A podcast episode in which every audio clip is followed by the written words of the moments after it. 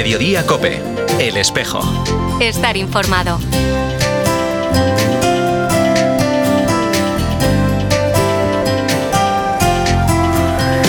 Buenas tardes y feliz viernes. Bienvenidos al espejo de tu y Vigo en este dial, el 87.8 de FM. Hoy, 17 de noviembre, traemos tres temas de actualidad en la vida de la Iglesia Diocesana.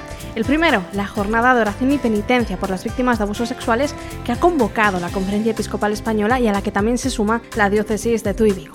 El segundo, el regreso de las escuelas de catequistas que el pasado curso reunieron a más de un centenar de personas catequistas interesadas en profundizar en su formación. Y por último, pero no menos importante, hablaremos del encuentro que organiza Cursillos de Cristiandad en el convento de San Diego de Canedo durante la próxima semana. Saludos de Carol Buceta desde esta sintonía y de todo el equipo que hace posible este programa del espejo de Tu y Vigo. Comenzamos.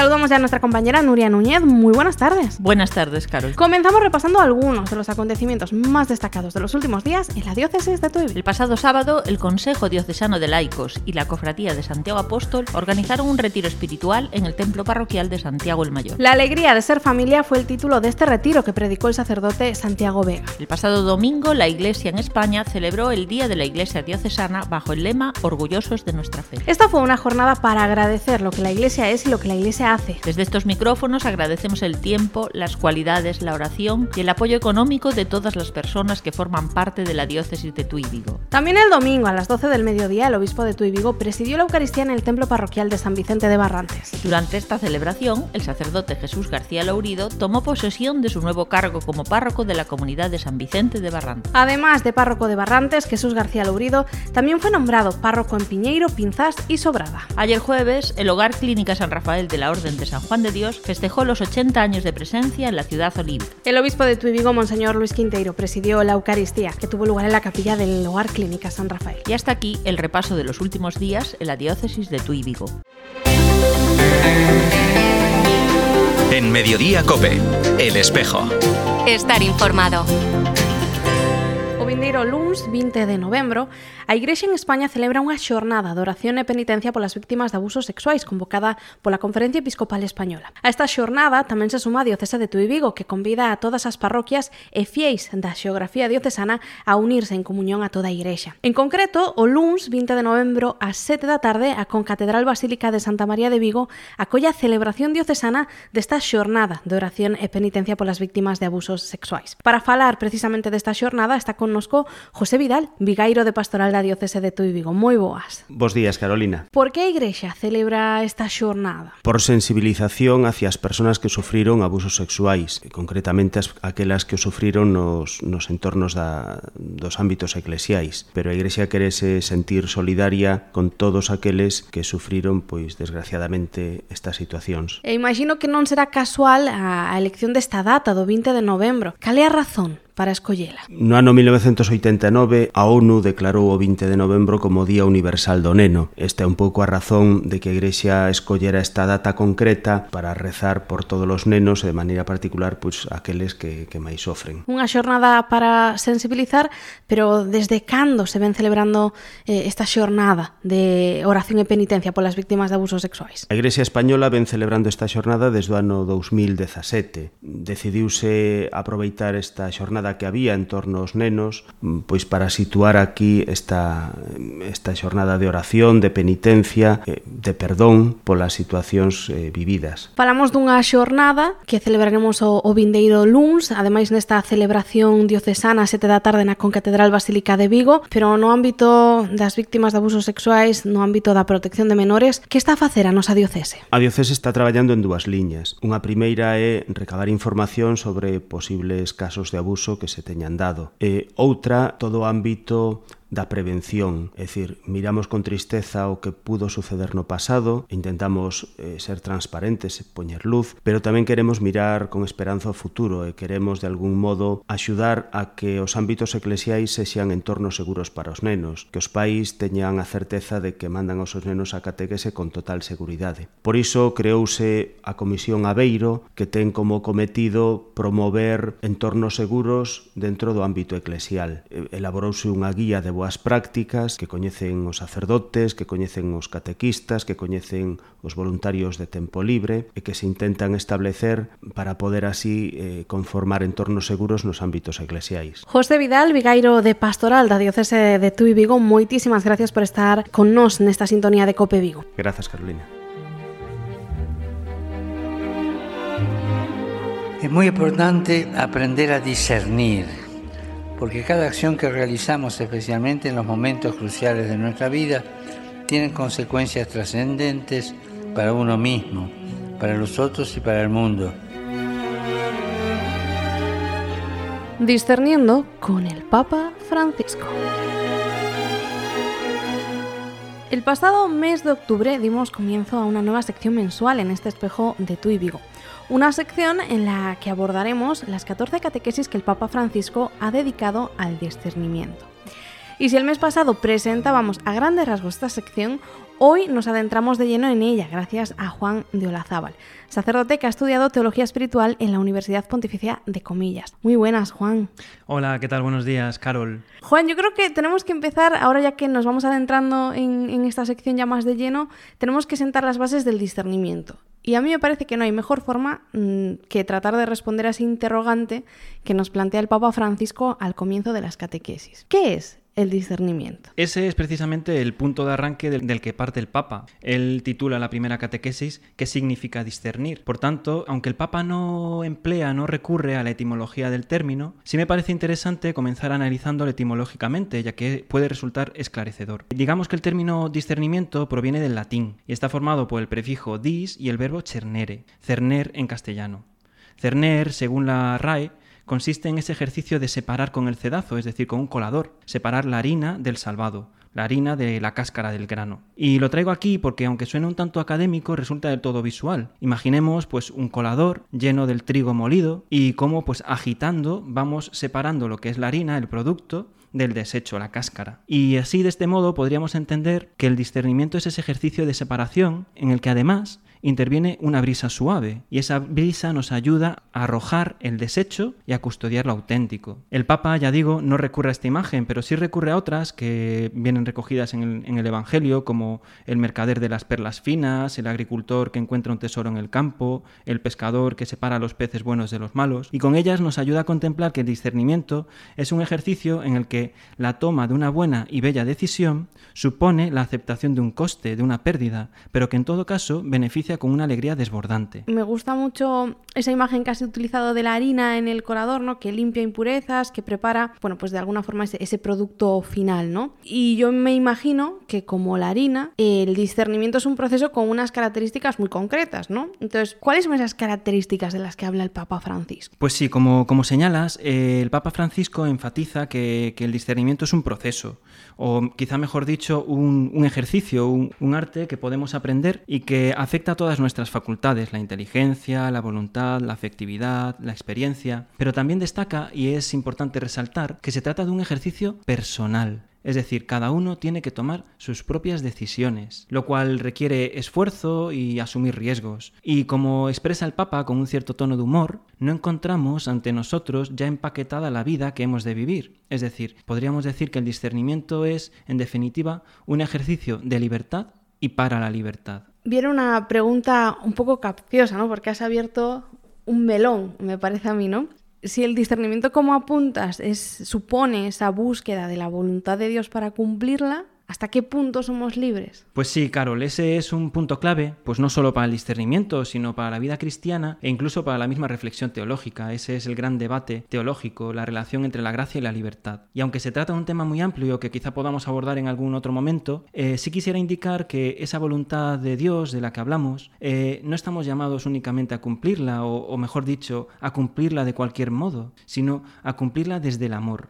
Esa es la clave. Y el Papa Francisco para ello pues quiere asentar la imagen de un Dios que es Padre, pero a la vez que es un Padre bueno, que no impone caprichosamente su voluntad, sino, sino que quiere que la descubramos como nuestro camino de plenitud, porque como dice el Papa, Dios quiere ser amado y no temido, quiere que seamos hijos y no esclavos. Por ello, en estas catequesis el Papa se esfuerza en que redescubramos, nos reenamoremos de nuestra relación filial con Dios Padre, que descubramos que un buen discernimiento nos lleva precisamente a contemplar el rostro de un Padre, que como dice el, Papa, es a contemplar el rostro de un Padre, que como dice el Papa, no nos deja solos, siempre está dispuesto a aconsejarnos, a animarnos y a acogernos. En este punto me viene a la memoria un artículo de un profesor jesuita de comillas, José García de Castro.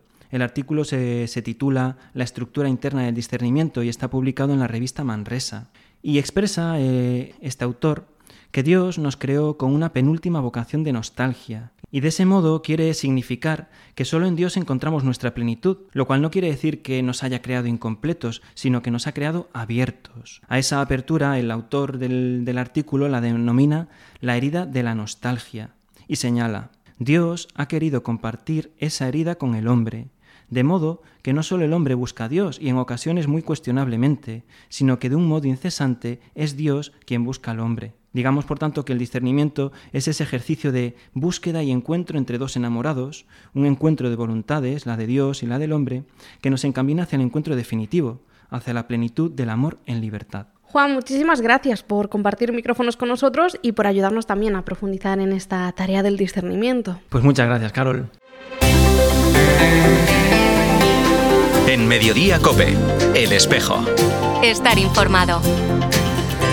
Do 20 ao 25 de novembro, a Delegación de Catequese da Diocese de Tui Vigo pon en marcha unha nova edición das escolas de catequistas. O obxectivo é ofrecer formación permanente para os catequistas, tal e como pon de manifesto o novo Directorio para Catequese, publicado polo Pontificio Consello para a Promoción da Nova Evangelización. Catequistas para servir é o lema sobre o que pivotarán todas as sesións deste ano e hoxe comparte micrófonos connosco Reme, catequista de Ponteareas que o ano pasado xa se embarcou nesta aventura das escolas de catequistas. Moi boa Reme. Hola, moi bons días. A vindeira semana comeza unha nova edición das Escolas de Catequistas na nosa diocese. Por que crees que é importante a formación neste eido? Pois eu creo que a nosa formación é fundamental, pois para logo ofrecerlles aos rapaces tamén unha catequese un pouco de calidade, non? Ainda que nós todos fomos formados así no ámbito da igrexa e todo, sempre nos axuda a profundizar un pouco máis nos nosos coñecementos, que é moi importante. O pasado curso participaches nestas escolas e a nivel persoal, como foi a túa experiencia? Sí, sí, eu xa participei o ano pasado, iso tuvemos tres encontros eh, nos que nos deron a coñecer un pouco pois o novo directorio da catequese, pois iso a, a sobre a formación das catequistas e neses encontros eu recalcaría pois sobre todo a importancia do traballo en equipo con outras catequistas, non? O compartir entre nós pois iso as temáticas que nos preocupan, pois novos retos, necesidades, cambios para atraer os nenos de hoxe en día. Neste compartir con outras catequistas, cales foron os problemas ou retos comuns que a atopastes? Que o tema dos pais, non? Que ás veces son os que lles dase un poquinho máis de pereza levar os nenos á igrexa e realmente puse unha pena porque a experiencia da catequese eu creo que marca moi positivamente a infancia e a adolescencia dos rapaces. Entón, pois iso, eu animo de verdade a todos os catequistas a que vayan porque merece a pena. A Miña experiencia é moi positiva e sobre todo pois iso, satisfactoria. E logo tamén lles diría aos adolescentes, pois iso, que despois de confirmarse, axuden as parroquias porque os nenos ao final gustalles máis traballar con eles máis que coas persoas maiores. Creo que a catequese tamén necesita renovarse, coas persoas maiores pois tamén temos que saber deixar un pouco espazo para eles, non? Hai que axudarles a formarse, porque logo todos xuntos enriquecemos a catequese e, eh, e os párrocos pois precisan axuda para facer parroquias activas, pois senón eles solos non poden. Falasnos da mocidade e o certo é que é importante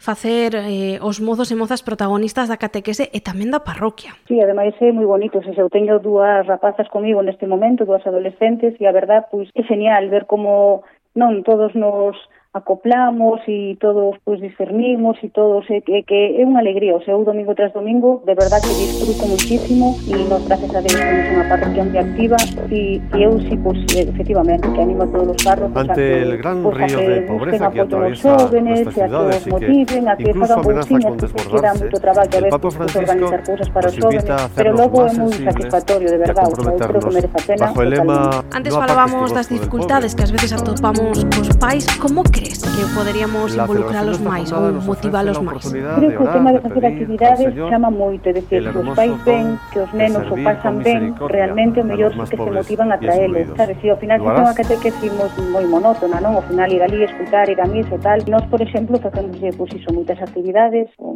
agosto, pois logo Nadal, logo en Carnaval, logo excursións á neve, despois os campamentos de verán. Entón, realmente, os pais ven que o pasan ben, por iso que, que verdade, que hai que implicar implicarse pois bastante nas parroquias, catequistas e párroco para iso. E que temos a sorte de que temos un montón de nenos e os pais como viviron iso, realmente sí que eles tamén queren que os seus fillos vivan esas experiencias, por iso aquí non é fácil, non? Porque o pai dice, pois a mí marcoume o que fixen e eu quero que o meu fillo vivo mismo. Noutras parroquias que non teñen iso, creo que deberían traballarse máis a catequesis nese sentido das convivencias porque sí que é unha maneira mm, moi moi boa para atraer os rapaces e, e ben co que hai aquí, pois é bo. O domingo pasado celebrábamos o Día da Igrexa Diocesana e non me gustaría terminar esta entrevista sen agradecerche a ti, Reme, e a todas as catequistas da nosa diocese a gran labor que desenvolvedes, formando pero tamén acompañando a nenos, mozos e tamén as familias. Grazas, Reme, por compartir micrófonos connosco nesta sintonía de COPE. Moitísimas gracias a ti, graciñas. En Mediodía COPE, El Espejo. Estar informado. Cursillos de Cristiandad es un movimiento eclesial de difusión mundial que actúa en el interior de la Iglesia Católica. En España cuenta con más de 70 años de historia y está presente en 57 diócesis. En total, durante este tiempo se han realizado más de 10.000 cursillos. En la diócesis de Tuy Vigo organizan un cursillo del 24 al 26 de noviembre en el convento de Santiago de Canedo, en Ponteareas. Y para conocer un poquito más sobre esta iniciativa está con nosotros Antonio Avellán, feligres de Santo Tomé de Freixeiro y cursillista. Nuestro compañero Alberto Montes nos lo presenta. Antonio, Hola, muy buenos días y bienvenido una vez más a esta casa de COPE. Muchas gracias, Alberto, y a los oyentes. Gracias. Antonio, del 24 al 26 de noviembre en nuestra diócesis, en el convento franciscano de San Diego de Canedo, en Puentareas, se llevará a cabo un encuentro de cursillos de, de, cristiandad. Para nuestros oyentes que no conozcan en qué consiste cursillos de cristiandad, ¿qué es? Es un encuentro profundo del hombre con Dios y su mensaje es una manera personal y madura que hace sentir como la buena nueva, el Evangelio. Es un presente aplicable y adaptable a nuestra vida, a nuestro día a día. Es aprender a llevar a nuestra vida concreta el mensaje de Cristo con nuestras limitaciones, defectos y problemática. En definitiva, es aprender a vivir en cristiano desde la libertad y el respeto. Para aquellas personas que estén interesadas en asistir, ¿cómo se desarrolla un poco ese fin de semana para producir ese encuentro personal con el Señor? Hay una metodología determinada que a lo largo de estos dos días y medio vamos desarrollando a través de las charlas, a través de la participación, a través de los recreos, de la sobremesa. Se cría un vínculo y un ambiente cristiano, alegre y sobre todo, ya que el convento es franciscano, pues hay una confraternidad, hay los dones de eh, San Francisco de Asís. Surge siempre que al final te lo has pasado tan bien, has conocido a personas nuevas, que el autobús que nos mm, lleva para Vigo, venga, que se va el autobús, ay, espera que voy a tomar el teléfono de tal persona a ver si coincido con ella y tomo un café y tal. Se cría un ambiente eh, fenomenal para eh, este, esta experiencia de conocer a Cristo un poquito más y sobre todo en la formación. La formación es fundamental porque en términos generales, en términos generales, pues cadecemos de la formación litúrgica y religiosa eh, adecuada para, para ser un cristiano competente y activo.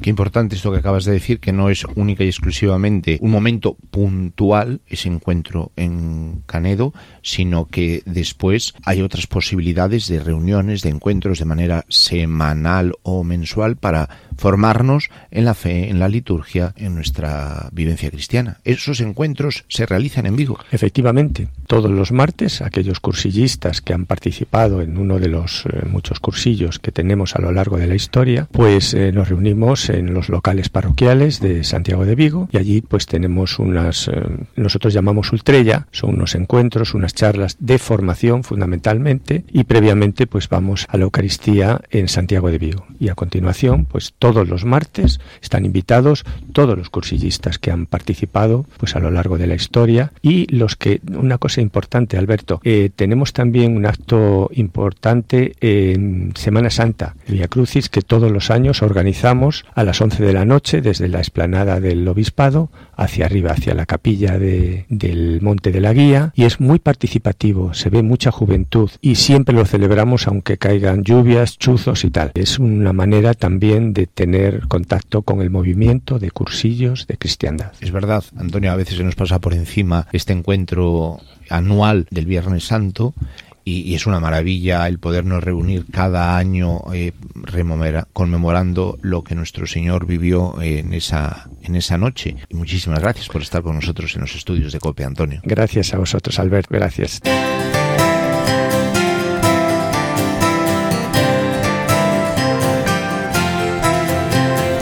Contamos ahora algunos de los acontecimientos previstos para los próximos días con nuestra compañera Nuria Núñez. Como cada tercer viernes de mes, hoy a las 7 de la tarde, la Cofradía del Santísimo Cristo de la Victoria organiza una Eucaristía en honor al Cristo de la Victoria en la Concatedral Basílica. En esta ocasión participará en la Eucaristía la Coral Vivache de la Asociación Española contra el Cáncer de Vigo. Mañana el Colegio Marista Santa María de Tui acoge el encuentro de agentes de Pastoral Familiar que organizan las delegaciones de Pastoral Familiar de la provincia eclesiástica de Santiago de Compostela. El obispo de Tuy Vigo presidirá la Eucaristía de clausura de este encuentro interdiocesano de pastoral familiar el domingo a la una de la tarde en la Catedral de Tuy. Este fin de semana, el Cine Teatro Salesianos proyecta la película El latido del cielo sobre los milagros eucarísticos que investigó el joven beato Carlo Acutis. Mañana sábado habrá sesiones a las 5 y a las 7 menos cuarto de la tarde y el domingo habrá una única sesión a las 8 menos cuarto de la tarde. Las entradas tienen un coste de 5 euros y pueden comprarlas anticipadamente en www.cinesalesianos.com. Te lo repito, www.cinesalesianos.com. Mañana sábado a las 6 y media de la tarde el obispo de Tuy Vigo presidirá la Eucaristía en el templo parroquial de Santiago de Bembril. Durante la celebración, el sacerdote Samuel Montes Costas tomará posesión de su nuevo cargo como párroco de esta comunidad cristiana. El domingo, la Iglesia celebra la séptima Jornada Mundial de los Pobres bajo el lema No apartes tu rostro del pobre. El lunes, la Iglesia en España celebra una jornada de oración y penitencia por las víctimas de abusos sexuales convocada por la Conferencia Episcopal Española. La diócesis de Tuy Vigo invita a todas las parroquias y fieles a unirse a esta jornada y para ello se han publicado una serie de materiales litúrgicos que se pueden encontrar en la web diocesana. Con carácter diocesano habrá una celebración a las 7 de la tarde del lunes en la Concatedral Basílica de Santa María de Vigo. Del 20 al 25 de noviembre, la Delegación de Catequesis pone en marcha una nueva edición de las escuelas de catequistas. El lunes 20, a las 8 de la tarde, se impartirá una sesión en la Casa de Espiritualidad de la Congregación de las Apostólicas del Sagrado Corazón de Jesús en Arraballos. El martes 21, a las 8 de la tarde, la sesión tendrá lugar en el Salón Parroquial de Santiago de Redondela. El viernes 24, a las 8 de la tarde, será en la Iglesia Parroquial de San Rosendo de Torneiros. Y por último, el sábado 25, a las 11 de la mañana, en el Seminario Mayor de Vigo. Te recordamos que se impartirá la misma sesión en estos cuatro puntos de la diócesis para que puedas asistir al lugar que te quede más a mano. El próximo jueves a las 5 y media de la tarde en los locales parroquiales del Corazón de María, Caritas Diocesana de Tuy Vigo organiza una jornada de formación para el voluntariado. El viernes el Centro Teológico San José de Vigo organiza una serie de actos para celebrar la fiesta de Santa Catalina de Alejandría, patrona de los filósofos. A las 12 del mediodía se celebrará la Eucaristía en honor a Santa Catalina en la capilla del Seminario Mayor de Vigo. A continuación, el profesor del Instituto Teológico Compostelano y doctor en teología, Gonzalo Rodríguez César, impartirá la conferencia Retos del transhumanismo a la fe cristiana. Del 24 al 26 de noviembre, el movimiento Cursillos de Cristiandad de la Diócesis de Tuy Vigo organiza un cursillo en el convento de San Diego de Canedo, en Ponte Las personas interesadas pueden solicitar más información en la parroquia de Santiago el Mayor de Vigo o a través del número de teléfono 607 71 87 67. Te lo repito, 607 71 87 67. Cursillos de Cristiandad es un movimiento eclesial de difusión mundial que actúa en el interior de la Iglesia Católica. En España cuenta con más de 70 años de historia y está presente en 57 diócesis. En total, durante este tiempo se han realizado más de 10.000 cursillos. Recuerda que puedes seguir toda la actualidad diocesana a través de la web www.diocesetuivigo.org. Te lo repito, www.diocesetuivigo.org o también a través de nuestros perfiles en Facebook e Instagram. Hasta aquí este programa del espejo de Tu Vigo. Te recuerdo que nos encantaría contar con tu colaboración. Envíanos las noticias de tu parroquia, arciprestazgo, movimiento o cualquier otra relacionada con la iglesia en Tu. Puedes hacerlo al correo electrónico medios arroba Nos despedimos con la canción Jesús Verdadero del cantante cristiano Evan Kraft. Ojalá tengamos el valor para entrar en relación con ese Dios que nos ama y desea para nosotros la felicidad plena cada día de nuestra vida. Continúas ahora en el Mediodía Cope con Pilar García Muñiz. Feliz semana y hasta la próxima. Dicen que sobre las aguas, dicen que te importa mi alma, eres la verdad que buscaba.